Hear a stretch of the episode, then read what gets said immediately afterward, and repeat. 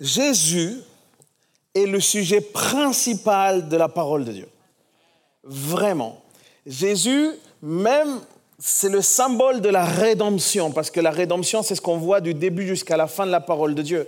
Mais sans Jésus, la rédemption n'a aucun sens. Jésus est le, sujet principal. Mais parfois, on, considère un petit peu comme... On a, plus de facilité à le voir, ce Jésus, comme personnage principal plutôt dans le Nouveau Testament, puisque là, il est, présenté, là, on le voit qu'il naît, là, il exerce son ministère. Et par moments, on a du mal à le voir dans l'Ancien Testament. Or, dans l'Ancien Testament, il y a énormément de choses qui font référence à Jésus. Tout l'Ancien Testament a un lien avec Jésus. La Bible nous dit, et on va prendre ce texte de référence qui est dans Actes chapitre 10, verset 43, l'apôtre Pierre va faire une déclaration très significative, que ce soit pour ses contemporains, mais aussi, que je le pense, elle est encore pour nous. Il va dire la chose suivante. Tous les prophètes ont parlé de lui, en parlant de Jésus, hein, en disant que tout homme qui croit en lui reçoit le pardon de ses péchés. L'expression tous les prophètes, en fait, il se réfère à la parole de Dieu au niveau de l'Ancien Testament. OK? À cette époque-là, il faut considérer que le Nouveau Testament n'était pas encore écrit. Donc toutes sortes d'écritures se référaient forcément à l'Ancien Testament. Mes amis, quand on lit la Bible, l'une des erreurs les plus importantes que nous pourrions faire serait de regarder l'Ancien Testament en retirant vraiment du sujet principal le fait que Dieu voulait nous montrer le Fils. Si on enlève ça, ça devient des histoires. Ça devient des histoires soit tragiques, familiales, ça devient des histoires de royaume, mais ça, n'aboutit à rien. Or, quand on refixe euh, le fait que Dieu veut nous montrer le Fils au travers de l'Ancien Testament, tout change. La Bible, et particulièrement l'Ancien Testament, possède plus de 300, tu peux noter ça, il y a plus de 300 prophéties qui parlent de Jésus dans l'Ancien Testament. Plus de 300 prophéties. Ces prophéties, en plus, font office d'entonnoir. Et pourquoi elles sont là, les, prophéties Je vais t'expliquer. C'est parce qu'elles ont pour but de pouvoir définir avec précision qui allait être le Fils de Dieu. C'était ça l'objectif de, ces, prophéties. Le seul, le seul Christ, l'unique Christ, le vrai Christ, on va pouvoir le découvrir au travers de ce qui allait être annoncé de lui. Et même si tout semble indiquer, comme je vous le disais dans l'Ancien Testament, que Jésus-Christ était ce Messie-là. Quand Jésus va arriver sur terre, quand il va exercer son ministère, lui-même va devoir faire face à ceux qui mettaient en, doute ce qu'on peut appeler sa messianité, le fait qu'il soit le Messie. Et il va dire ceci lui-même dans Jean chapitre 5, verset 39, il dit, vous étudiez avec soin les Écritures, donc il fait encore référence à cet Ancien Testament, parce que vous êtes convaincus d'en obtenir la vie éternelle. Or, précisément, ce sont elles qui témoignent de moi. OK? La mention les Écritures va toujours faire, comme je vous le disais, référence à l'Ancien Testament.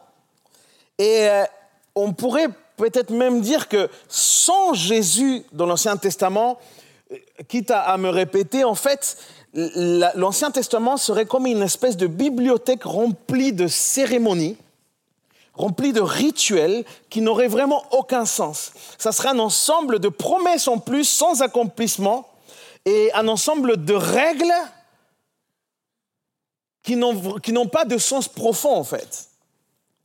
Les Juifs, quand euh, ils parlaient de l'Ancien Testament, eux, ils présentaient l'Ancien Testament avec, en trois parties, comme en trois catégories. Les Juifs disaient qu'il y avait la loi, il y avait les prophètes et il y avait les Écritures aussi qu'on appelle les psaumes. Ça faisait partie un petit peu du, même ensemble. Donc on parlait, pour regrouper l'Ancien Testament, on disait la loi, les prophètes et les Écritures. Et c'est ce qu'on voit ici dans, dans Luc chapitre 24, 24, verset 44. Luc 24, verset 44. Jésus, puis Jésus leur dit, Voici ce que je vous ai dit euh, quand j'étais encore avec vous. Il faut que s'accomplisse tout ce qui est écrit de moi dans la loi de Moïse, dans les prophètes et dans les psaumes. Donc il est en train de dire, il faut qu'il s'accomplisse de moi tout, absolument tout ce qui est écrit dans l'Ancien Testament. OK? Jésus est présent dans l'Ancien Testament au travers aussi de ce que le, Christ représente. Le mot Christ, parce que vous savez que Christ, ça veut dire oint. Ça veut dire la personne qui a l'onction. Et l'onction, elle est présente dans l'Ancien Testament. Il y avait trois catégories de personnes qui recevaient une onction dans l'Ancien Testament. Tu peux noter ça. Il y avait les prophètes, comme Samuel par exemple. Il y avait les prêtres, ou autrement dit aussi les sacrificateurs, comme par exemple Aaron, ou Aaron pour vous, euh, les Français,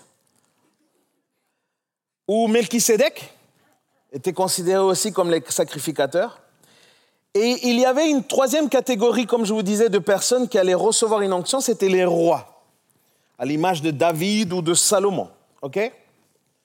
Et ce qui est fort, c'est que dans le Nouveau Testament, on peut voir que Jésus, dans, le Nouveau Testament, justement, il est aussi présenté comme un prophète d'abord. Dans tous les évangiles, Jésus est présenté aussi comme un messager, parce que c'est un prophète. C'est quelqu'un qui a un message, qui porte, qui annonce. ok? Donc, dans l'ensemble des évangiles, Jean euh, euh, euh, et Matthieu, Marc, dans l'ensemble des évangiles, il est, dit que lui, il portait le message du royaume de Dieu. Donc, il était le prophète du royaume de Dieu. Mais aussi, il, ça ne s'arrête pas là. On peut le voir aussi en tant que prêtre celui qui intercède pour le peuple, parce que c'était ça le, rôle du prêtre. Il devait intercéder auprès de Dieu pour le peuple, en bénéfice du peuple. Et celui qui avait un lien privilégié avec Dieu, c'était ça aussi le sacrificateur, et particulièrement le souverain sacrificateur. C'est lui par qui on a un accès à Dieu, comme une espèce d'intermédiaire. Jésus se présente aussi comme ça. Par exemple, euh, c'est ce qui nous révèle Acte des Apôtres. On, le voit à plusieurs parties, mais aussi on, peut le voir euh, dans Hébreu. Il est présenté comme le grand prêtre, il est présenté comme le souverain sacrificateur. Mais un souverain sacrificateur que cette fois-ci est au ciel auprès du Père et qui intercède pour chacun d'entre nous. Amen. Contrairement à ces autres souverain sacrificateur qui était ici sur terre. Et enfin, on voit aussi Jésus comme le roi. Et si vous avez écouté euh, ma prédication sur euh, l'Apocalypse, euh, comme l'espérance de l'Apocalypse, vous avez pu voir que l'Apocalypse présente particulièrement Jésus comme le roi, comme, comme l'agneau roi en fait. Et, et, il y a une particularité, l'Apocalypse nous dit même que c'est le roi des rois. C'est pas n'importe qui, c'est le roi des rois qui, règne et qui reviendra chercher son peuple. Et vous voyez, les symboles ou les images de Christ nous sommes présentés d'abord dans l'Ancien Testament, mais elles sont totalement et parfaitement révélées dans le Nouveau Testament au travers de Jésus-Christ. Il y a une présentation, on en aperçu dans l'Ancien Testament, mais on a une révélation complète lorsqu'on découvre ce fameux Jésus dans le Nouveau Testament. Parce que Jésus, les amis, reste et sera le sujet principal d'absolument toutes les Écritures. OK? Maintenant, pour passer à la deuxième, on va parler un peu de ce qu'on appelle les théophanies. Dites avec moi, théophanie. OK? Ce n'est pas un nom à mettre à ta fille, hein? C'est pas ça. OK? Les théophanies, on appelle théophanie une manifestation visible de Dieu. Voilà ce qu'est une théophanie. Ce sont des manières que Dieu a pour se montrer, pour, pour, pour, pour dire qu'il est présent. OK? Sauf que nous savons, vous et moi, puisque nous connaissons les Écritures, que la Bible dit que personne n'a vu Dieu. OK? Mais on va voir que ici, il y a une particularité dans les théophanies. On a des exemples, par exemple, euh, le buisson ardent. L'histoire avec, Moïse qui arrive et qui a une rencontre avec Dieu lui-même, il dit qu'il y a, l'ange qui est apparu en forme de feu, de flamme, euh, et c'est le buisson ardent qui se révèle à Moïse. C'est une, théophanie. Il y a une, apparition aussi divine dans le mont Sinaï, dans Exode 19. Il y a aussi la, vision d'Ésaïe dans le temple. Il a une vision très très claire aussi, Ésaïe 6. Vous pouvez trouver cette vision-là, on a encore une théophanie. Et le psaume 18, que, beaucoup connaissent, euh, il, y a une présentation que, David fait, et c'est un ensemble aussi de, de théophanie. Il y a des images comme forteresse, il est mon rocher, mon roc solide, mon rempart, mon bouclier. Tout ça, ce sont des images pour pouvoir présenter euh, Dieu, en fait. Ce sont des images de Dieu, ce sont des manifestations quelque part visibles de ce que peut être Dieu. Certains phénomènes aussi peuvent être caractérisés comme des théophanies.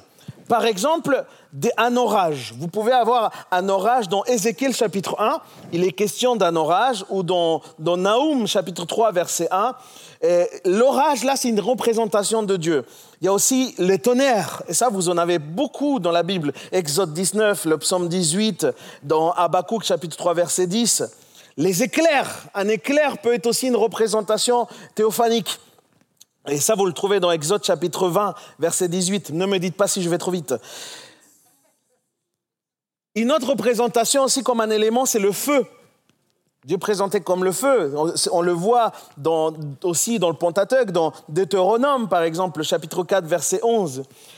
La Bible parle aussi de fumée, une fumée qui se forme, Ça, c'est dans Exode 20.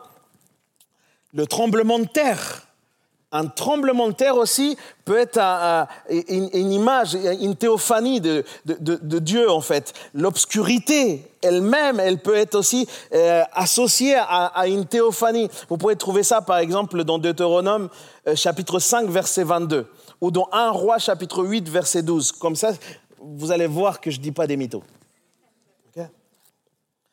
Il y a aussi une question dans l'Ancien Testament de ce qu'on appelle une, épaisse nuée. Ok, ça c'est dans Exode 19 ou ou dans le psaume 18, verset 10. Tout ça, ce sont des images, des symboles de Dieu. Et on a aussi, ça c'est pour, euh, on peut dire des images de ce, qui peut représenter Dieu en tant que Dieu, Dieu le Père, en tant que, que ce Dieu souverain, majestueux, puissant. Mais on a aussi des symboles qui, qui, qui nous font référence plutôt à l'Esprit de Dieu, au Saint-Esprit. Et, vous, vous, vous les connaissez, c'est la colombe par exemple, les langues de feu. Ça aussi, ça parle de, l'esprit. La colonne de nuée aussi qui guidait, et le feu qui guidait euh, les Israélites dans le temps du désert. Tout ça, ce sont des théophanies. Maintenant, on va s'intéresser à quelque chose d'encore plus profond pour arriver à mon point. OK? Parce qu'on est en train de parler de Jésus dans l'Ancien Testament. Donc, je suis parti aller chercher un peu plus loin et je vais vous faire découvrir ce qu'on appelle les Christophanies. Dites avec moi, Christophanies. OK? Et ça, ce sont certaines manifestations visibles de Dieu qui peuvent, se faire particulièrement sous forme un peu plus humaine. Parfois, on va les identifier à des anges, mais euh, ça reste quand même quelque part de forme humaine. On va voir quelques textes qui vont être intéressants. Je tiens quand même à vous dire que les Christophanies sont à dissocier de ce qu'on appelle l'incarnation de Jésus. OK? Dans l'Ancien Testament, il n'y a pas d'incarnation de Jésus. Jésus ne devient jamais homme en tant que tel dans l'Ancien Testament. Jésus devient homme euh, au travers du Nouveau Testament, on le voit avec l'histoire de Marie. Avant ça, toute apparition qui même peut sembler comme un homme n'est pas de l'incarnation, mais ça reste des Christophanies. Ce n'est pas la même chose et c'est important de, pouvoir l'avoir comme repère. Là, en fait, je vous partage des cours de théologie. Et vous êtes des excellents élèves, je ne doute pas. Le contrôle sera à la fin. L'une des plus belles et importantes Christophanies qu'on peut voir dans la parole de Dieu, c'est celle de l'ange du Seigneur. Ça, c'est quelque chose qui, moi, m'émerveille quand il est question de l'ange du Seigneur. Et ce n'est pas la même chose que les manifestations angélicales qu'il peut y avoir autre, par exemple, les anges peuvent aussi se manifester sous forme visible. On voit par exemple l'ange Gabriel qui apparaît euh, littéralement à Daniel ou à Marie ou à Joseph. C'est cet ange-là, l'ange Gabriel, c'est un ange à part entière, et même à Zacharie, il va lui apparaître. Les chariots, par exemple, de feu, venus protéger Élisée, ça aussi, ça signale une présence angélicale. Vous voyez C'est certainement, cette présence-là, vous trouvez cette histoire dans 2 Rois chapitre 6 versets 16 et 17. Mais l'ange de l'Éternel dit aussi l'ange du Seigneur ou dit aussi l'ange de Dieu, c'est autre chose. C'est quelque chose de différent. Et c'est marqué différemment dans la parole de Dieu. Il y a des différences majeures avec les autres anges. D'abord, la parole de Dieu elle-même utilise, euh, euh, littéralement, pardon, ça utilise un article. Il dit l'ange avec un L apostrophe. Vous voyez ce que je veux dire? Le ange, si vous voulez. Et ça, c'est important. Je dis ça parce que dans les autres langues, on le comprend mieux que dans le français. En français, on peut vite dire l'ange et sans forcément penser qu'il que, y a l'article. Mais il y a, mais il y a un article. Et, et, ça, ça typifie déjà qu'il y a une singularité, qu'il y a une exclusivité à ce, nom, à ce nom-là. On va voir, les amis, que l'ange de l'Éternel, c'est le Seigneur lui-même. Et c'est une, des formes sous laquelle Jésus apparaît aussi dans le Nouveau Testament, dans l'Ancien Testament, pardon. Et l'une des raisons principales de penser cela, c'est que l'ange de l'Éternel, contrairement aux autres anges, il est adoré. On l'adore, on se prosterne. Il y, a, comme quelque chose qu'on reconnaît dans cet ange. ok? On va le voir juste après. Mais une autre raison, c'est, comme je vous le disais, son nom. Parce que par moment, cet ange-là, quand il va parler, quand il va se présenter, il ne va pas simplement se présenter comme l'ange de l'Éternel, il va littéralement dire que c'est Dieu lui-même. OK? Allez avec moi dans Genèse chapitre 31. Là, on arrive un peu plus au cœur de ce que je vais vous partager ce soir. On le voit clairement dans ce texte, Genèse chapitre 31. On va lire du verset 11 au 13.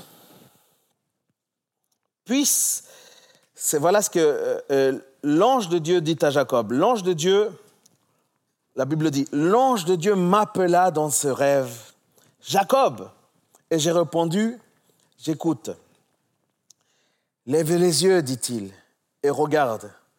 Tous les béliers qui recouvrent les, brebis sont tachetés, rayés et marquetés. Car j'ai vu tout ce qui te fait là-bas.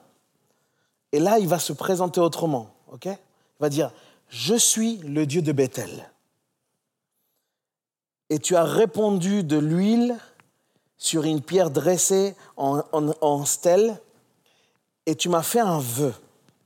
Maintenant, lève-toi et quitte ce pays et retourne dans ton pays natal. Dans ce texte, cet ange le dit littéralement, je suis le Dieu. Et il ne dit pas simplement je suis le Dieu, il va lui dire où est-ce que je t'ai rencontré? Où est-ce que tu m'as vu aussi? Où est-ce qu'on est a eu rendez-vous? Ok? Dans Ézéchiel, on va voir un autre texte. Ézéchiel chapitre 9, par exemple. Ézéchiel euh, chapitre 9, là, c'est littéralement un homme. Il, écrit qu'il y a l'apparition d'un homme vêtu de lin. OK? Et ça, c'est encore une Christophanie. C'est vraiment incroyable comment c'est fait. Dans cette vision, en fait, le, prophète recevait un rouleau qu'il devait littéralement avaler. OK C'était ce qu'on lui demandait. et, la même chose va se vivre avec Jean. Dans l'Apocalypse, si vous vous souvenez, Jean va devoir aussi avaler un, livre, un, petit livre en fait, dans l'Apocalypse chapitre 10. Ok La Bible dit aussi que ce fameux ange a un visage comme le soleil. Donc ça a un visage, ça a une forme humaine. Nous pouvons rencontrer aussi ces traits de, description du ressuscité, par exemple, qu'on voit aussi dans le chapitre 1 d'Apocalypse, verset, verset 16. Mais en fait, ce personnage qui apparaît là dans Jean, et qui fait donc référence à Ézéchiel, pourrait donc être un peu plus qu'un simple ange, un, peu plus qu'un simple humain. Et l'ensemble des théologiens, justement, s'accordent à dire que l'ange qui apparaît ici, autant dans Ézéchiel et autant dans, dans, l'Apocalypse au travers de Jean, c'est vraiment ce, cet ange du Seigneur, l'ange de, de l'Ancien Testament, et ce même ange est assimilé à Jésus-Christ. En même temps, je le conçois, et je peux le comprendre parce que quand on aborde ces textes-là, on peut s'étonner que Christ soit représenté ou soit présenté comme un ange. On peut s'étonner de ça. Mais comme je vous le disais, il s'agit là simplement d'une Christophanie. Une Christophanie sous la figure d'un ange qui pourrait être puissant. Et vous savez, le mot ange, qui vient d'angelos, il se traduit comme aussi messager un peu comme prophète. Il se, traduit comme messager. Mais l'ange de l'Éternel, lui, il n'est pas que messager. C'est ça la différence. L'ange de, l'Éternel, puisqu'il s'agit de Jésus lui-même, ne se contente pas de donner un message. On va le voir dans le texte suivant, il est capable de promettre des choses. Il va promettre des choses, qui ne se, pas ce qui ne se permettent pas les autres anges. Genèse chapitre 22, verset 15 à 17. On va voir ce texte. Genèse chapitre 22, versets 15 à 17, il nous dit, l'ange de l'Éternel appela une deuxième fois Abraham. Depuis le ciel, il lui dit, je le jure par moi-même, déclaration de l'Éternel, parce que tu as fait cela et que tu n'as pas refusé ton fils unique, je te bénirai. Il dit bien, je te bénirai. je te bénirai et je multiplierai ta descendance. Elle sera aussi nombreuse que les étoiles du ciel, pareille au sable qui est au bord de la mer. De plus, ta descendance possédera les villes de ses ennemis. Comment un ange est-il capable de pouvoir faire une promesse de bénédiction aussi importante si ce n'est Dieu lui-même? Allons maintenant dans Juge, chapitre 13 par exemple. Juge, chapitre 13, versets 18 à 22. On retrouve aussi des, des similarités pardon, dans l'histoire de, de, Manoach. Manoach, euh, qui était, euh, et son épouse d'ailleurs, qui était stérile, sont, ceux qui allaient avoir, euh, ceux qui allaient enfanter Samson en fait. Sont les parents de Samson. Cette femme était stérile et la Bible dit dans, dans, ce passage-là, l'ange de l'Éternel lui répondit, pourquoi me, me demandes-tu mon nom? Ils ont un rendez-vous avec cet ange, c'est fort. Hein Et là, l'ange, il va le dire, il est merveilleux. Il y a une autre version peut-être, je ne sais pas quelle... Oui, c'est ça. Il est merveilleux. Il va dire, il est merveilleux. OK? Manoach prit le chevreau et l'offrande et lui fit en sacrifice à l'Éternel sur le rocher. Il se produisit quelque chose de merveilleux pendant que Manoach et sa femme regardaient, pendant que la flamme montait vers l'autel du ciel, l'ange de l'Éternel monta dans cette flamme, donc ça veut dire qu'il a cueilli en fait ce, fameux sacrifice. À cette vue, Manoach et sa femme tombèrent le visage contre terre. Adoration. OK? L'ange de l'Éternel euh, ne leur fut plus visible. Manoach comprit alors que c'était l'ange de l'Éternel. Et il dit à sa femme, nous allons mourir car nous avons vu Dieu dans le verset juste après que je n'ai pas dit, je n'ai pas mentionné, sa femme fait un vrai rôle de femme et va le rassurer. Il va lui dire, si Dieu avait voulu vraiment qu'on meure, ça serait depuis un moment là. Ce sont des Christophanies, des moments où Jésus permet qu'on puisse voir une partie. Ce n'est pas Jésus ça, ce n'est pas complètement Jésus. On ne peut pas réduire Jésus à ça, on va le voir. Hein mais, c'est une part de ce que Jésus voulait montrer. C'est très important. Et ici, pour moi, l'identification, elle est claire. On voit vraiment qu'il s'agit de l'ange de Dieu, s'agit donc de ce Jésus lui-même. Et on a là aussi une particularité des Christophanies, c'est que Jésus, ça ne peut être que Jésus, et je vais vous le dire pourquoi. Dans l'Ancien Testament, il n'y a à aucun moment, ni dans le Nouveau Testament, une représentation de Dieu le Père en tant qu'humain on n'a pas non plus, dans l'Ancien Testament comme dans le Nouveau Testament, une représentation de, la, troisième personne de, la Trinité, c'est-à-dire le Saint-Esprit. À aucun moment le Saint-Esprit est présenté non plus comme un homme. Par contre, Jésus va se manifester, il va se personnifier dans le Nouveau Testament. Et c'est ça, qui est, intéressant. Donc, euh, il y a un consensus euh, théologique autour de l'idée que l'apparence humaine prise au travers de l'ange de Dieu, l'ange de l'Éternel, est bien celle de Jésus. C'est bien Jésus. Il s'agirait d'ailleurs d'une sorte d'anticipation à ce qui va être l'incarnation de Dieu lui-même en la personne de Jésus. Amen. En fait, l'ange du Seigneur, dans l'Ancien Testament, il est à la fois identifié à Dieu, mais il est en même temps distingué de Dieu. C'est pour ça que je vous disais, attention, on ne peut pas enfermer Jésus que dans ça ce n'est pas Dieu dans son absolu. OK? C'est Jésus dans ce qu'il nous permet de voir de lui, tout simplement. Et je vais finir peut-être euh, au travers de ces Christophanies. après, on va aborder, hein, on, va, arriver à la fin de, cette réflexion. Et euh, je, me rends compte, en fait, que euh, par rapport à, ces fameux textes, dans ce qu'on peut comprendre dans ce qu'on essaye de voir de lui, il y a une histoire qui est encore plus connue et qu'on a commencé à lire. C'était l'une des premières histoires dans, dans, dans cette Genèse euh, chapitre 32, versets 27 à 31. Quand un homme, il dit qu'un homme apparaît à, Jacob en fait. Jacob est en fuite. Et un homme apparaît à Jacob, vous connaissez très bien cette histoire, je le sais. Jacob dit qu'il va rencontrer un homme et il ne va, pas le lâcher. Hein. Lisons ce texte ensemble. Laisse-moi partir car l'aurore se lève. Jacob répondit, je ne te laisserai pas partir avant que tu ne m'aies béni. OK? Il lui demanda, quel est ton nom? Il lui répondit Jacob. Il ajouta, ton nom n'en sera plus Jacob, tu seras appelé Israël, car tu as lutté avec qui? Avec Dieu. Et avec des hommes, et tu, as été, tu en as été vainqueur. Jacob lui demanda, révèle-moi donc ton nom, encore une fois, hein. révèle-moi donc ton nom. Et il répondit, pourquoi me demandes-tu mon nom? Et il le bénit. Qui a béni? C'est Dieu, c'est Jésus lui-même. C'est au travers de, cette Christophanie, l'ange de Dieu. Jacob appela cet endroit Péniel, car, dit-il, j'ai vu Dieu face à face et ma vie a été sauvée. Hein. Il y a une autre histoire encore qui est passionnante, mais comme je dois prêcher prochainement, je la garde pour la prochaine, d'accord? C'est l'histoire de Melchisedec. Ah, c'est très riche ce texte-là. Du coup, euh, je, je suis en train de vous préparer ça. Priez pour moi. On se laisse ça pour la prochaine fois. Mes amis, en tout cas, si la Bible dit que personne n'a vu Dieu sans mourir, en tout cas, c'est ce que la Bible dit, ça veut dire en fait que ces rencontres ne sont que, que des rencontres partielles avec Dieu.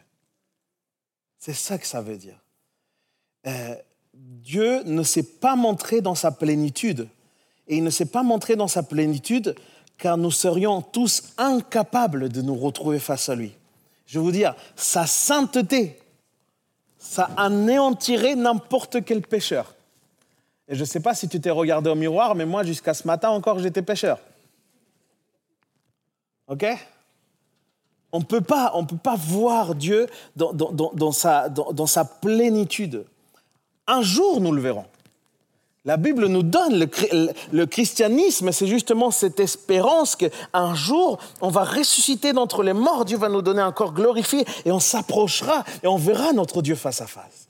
C'est vraiment toute notre espérance au moment de la glorification des corps, parce qu'on sera parfait. On pourra être là en mesure de pouvoir être face à notre Dieu, à notre roi des rois. Amen. En tout cas, nous avons dit que les théophanies sont des manières que, que Dieu a aussi pour se rendre présent, pour dire je suis là, je vous accompagne. Mais attention, parce que toutes ces formes-là sont ce qu'on appelle des formes transitoires. OK? Ça serait une hérésie, comme je vous le disais même, de réduire Dieu à une simple figure ou, à une image. Et, euh, et, et cela parce que la Bible le présente en fait essentiellement comme le Dieu invisible. OK? Et ne se contredit pas, c'est juste qu'on voit partiellement qui il est en fait. Il est le Dieu roi, le Dieu esprit. OK? Et, et c'est important parce que ça veut dire que pour accéder à ce Dieu, il n'y a qu'un seul moyen, c'est la foi. Le fait de pouvoir croire à ce Dieu qu'on ne voit pas. Le fait que Dieu soit invisible, ça implique aussi qu'on ne voit pas réellement Dieu, y compris dans ces cas-là. C'est-à-dire que on ne peut pas faire de ça, de ce que je viens de vous partager, qui sont un petit peu des mystères, on ne peut pas faire de ça comme des bases doctrinales. Il ne s'agit pas de ça, ok? On ne peut pas faire de ça. Euh, ces formes visibles ne sont que des formes transitoires que Dieu utilise pour signaler sa présence, mais elles n'appartiennent pas, elles n'appartiennent en aucune manière à l'être de Dieu, ok? Et c'est ce qu'il dit justement, c'est le sens du texte dans Deutéronome, par exemple, quand, il, nous prévient par rapport à l'idolâtrie. Il dit, vous prendrez bien garde à vous-même, car vous n'avez vu, car vous n'avez vu aucune forme le jour où l'Éternel vous, vous, présenté, vous a été présenté ou a parlé devant vous au mont Horeb, au milieu du feu. N'allez pas vous, vous, corrompre en vous fabriquant des idoles, des figures ou des représentations quelconques d'après un modèle d'un homme ou d'une femme. Donc c'est pour ça que nous, chrétiens protestants, nous n'avons pas de symbole ici dans l'Église. Nous n'avons pas de figure. Nous n'avons pas de, statut. Parce que la Bible est claire. Nous n'avons pas, nous, à, essayer de nous faire des images et à, quelque part à, les sacraliser. Il ne s'agit pas de ça. D'ailleurs, la diversité des formes que Dieu prend dans l'Ancien Testament et dans toutes les théophanies, si on peut dire, euh, il, il ne faut pas vraiment l'assimiler à son être. Dieu n'est pas que ça. Dieu n'est pas que ça. Dieu est un peu tout ça, mais il n'est pas que ça. Il est probable que Dieu ait pris justement le soin d'éviter d'apparaître toujours sous la même forme pour justement nous empêcher de nous imaginer une forme qui appartiendrait à Dieu et qu'on réduise Dieu à ça. En gros, les amis, on ne peut pas mettre Dieu dans une boîte. Faisons attention à ça. Ce que tu penses connaître de Dieu n'est absolument rien encore par rapport à ce que Dieu est. Et c'est là où ça m'inquiète. Parce que moi, j'ai vu des chrétiens qui, quand ils présentent Dieu à quelqu'un, ou quand, ils s'adressent à quelqu'un dans les rapports, ils ont une image de, Dieu. Et du coup, eux, ils ont un rapport à l'autre par rapport à cette image qu'ils ont de Dieu. Ils ont réduit Dieu dans une boîte et du coup, ils veulent mettre tous les gens dans la même boîte. OK? Il faut qu'on soit humble. Dieu est plus grand que tout ce qu'on pourrait penser, toutes nos pensées ensemble même. Dieu va au-delà de tout ce qu'on peut penser ou croire. Dieu nous dépasse en absolument tout. Et particulièrement, il nous dépasse en amour. Parce qu'on a un Dieu d'amour. OK? Ne réduis pas, s'il te plaît, ne réduis pas Dieu et ne le mets pas dans, une simple boîte. Mes amis, de nos jours, nous avons, nous, chrétiens de 2022, nous avons aujourd'hui simplement ce qu'on appelle un, Dieu invisible devant nous.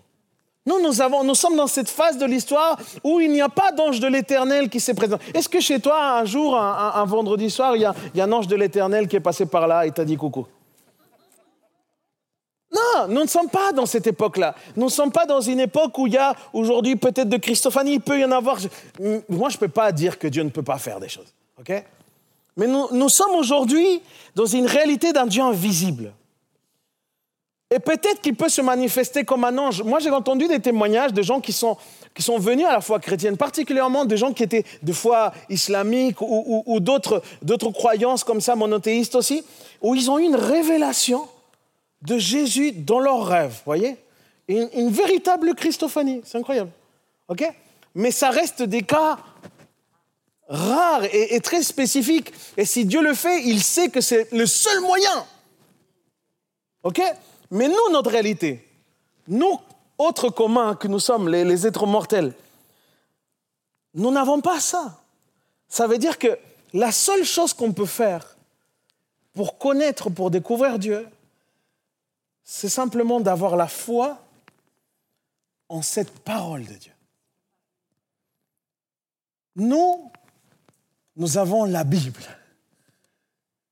Et crois-moi, si, si, je ramenais un ancêtre, d'accord, un, de ces piliers, un des pères de la foi, ok, si je te ramenais Abraham ici, et que je lui montrais la Bible, je dis, mais toi, tu te rends compte ce que tu as d'entre les mains? Tu te rends compte que, que, tu as un manuel de vie entre les mains? Tu te rends compte que tu as le projet de Dieu pour l'humanité entre tes mains? Tu te rends compte que là, il est question du passé, du présent, mais même de l'avenir, et tu l'as entre tes mains? Nous, nous sommes dans l'époque où nous avons simplement besoin de croire en ce que la parole de Dieu dit. Parce qu'il n'y a rien de plus puissant et il n'y a rien aussi de aussi fou que le fait de croire en un Dieu qu'on ne voit pas. Disons les choses. Mais la Bible dit que pour ceux qui croient, ils n'ont plus besoin d'apparition d'un être céleste ni d'ange éternel. Parce que ceux qui croient, il ne s'agit plus simplement d'avoir une visite de Dieu. La Bible dit que ceux qui croient, Dieu vient habiter en eux. On est dans la meilleure époque. Dis à quelqu'un, on est dans la meilleure époque. Dieu ne fait pas des apparitions occasionnelles. Dieu, tu as accès 24 heures sur 24, 7 jours sur 7, sur rendez-vous ou sans rendez-vous. Tu n'as pas besoin d'aller sur Doctolib. On est dans la meilleure époque et la seule clé pour pouvoir accéder à tout ça, c'est notre foi en la parole de Dieu, c'est notre foi en Jésus-Christ. Pour ceux qui croient, Dieu n'a plus besoin de venir visiter. Si tu crois, imaginez, vous voyez ce que je veux dire Demandez à l'un de ces... vous ne pouvez pas, mais... Je me rends compte, on peut vivre notre meilleure vie avec le Saint-Esprit tous les jours là. Tous les jours, ok? Juste parce qu'on met notre foi en lui. On n'a rien à envier en fait. On n'a absolument rien à envier par rapport aux, anciennes époques, par rapport aux histoires absolument dingues qu'on peut voir des, des héros. Bien sûr, on peut s'en inspirer, etc. Mais crois-moi, les amis, il n'y a rien de mieux que cette nouvelle alliance. Il n'y a rien de mieux que le fait que Jésus soit venu sur terre. Effectivement, la Bible dit qu'il est, qu'il ascendu, il est, monté au ciel, mais, mais, il a dit, il vaut mieux pour vous que je m'en aille, parce que je vous laisserai à vous le consolateur, celui qui va vous guider vers toute vérité et justice, et je vivrai en vous. Je vivrai en vous. OK? Toute la Bible, l'Ancien Testament comme Nouveau Testament, s'agit de Jésus. Si toute la Bible s'agit de Jésus, j'ai une question à te demander. Est-ce que toute ta vie aussi s'agit de Jésus? Un seul objectif, un seul. Jésus. Jésus-Christ. OK? Jésus-Christ de la Genèse jusqu'à l'Apocalypse. C'est incroyable. OK? Et si on aborde la Bible en pensant justement qu'il s'agit de Jésus-Christ, quand tu vas commencer à relire l'Ancien Testament en, ayant ça dans ton esprit, il s'agit de Jésus-Christ, crois-moi, tu vas lire l'Ancien Testament d'une nouvelle façon. on a besoin de ce rafraîchissement. On a besoin d'apprécier tous les textes bibliques. Il y a des trésors qu'on ne peut comprendre qu'au travers des lunettes de Jésus.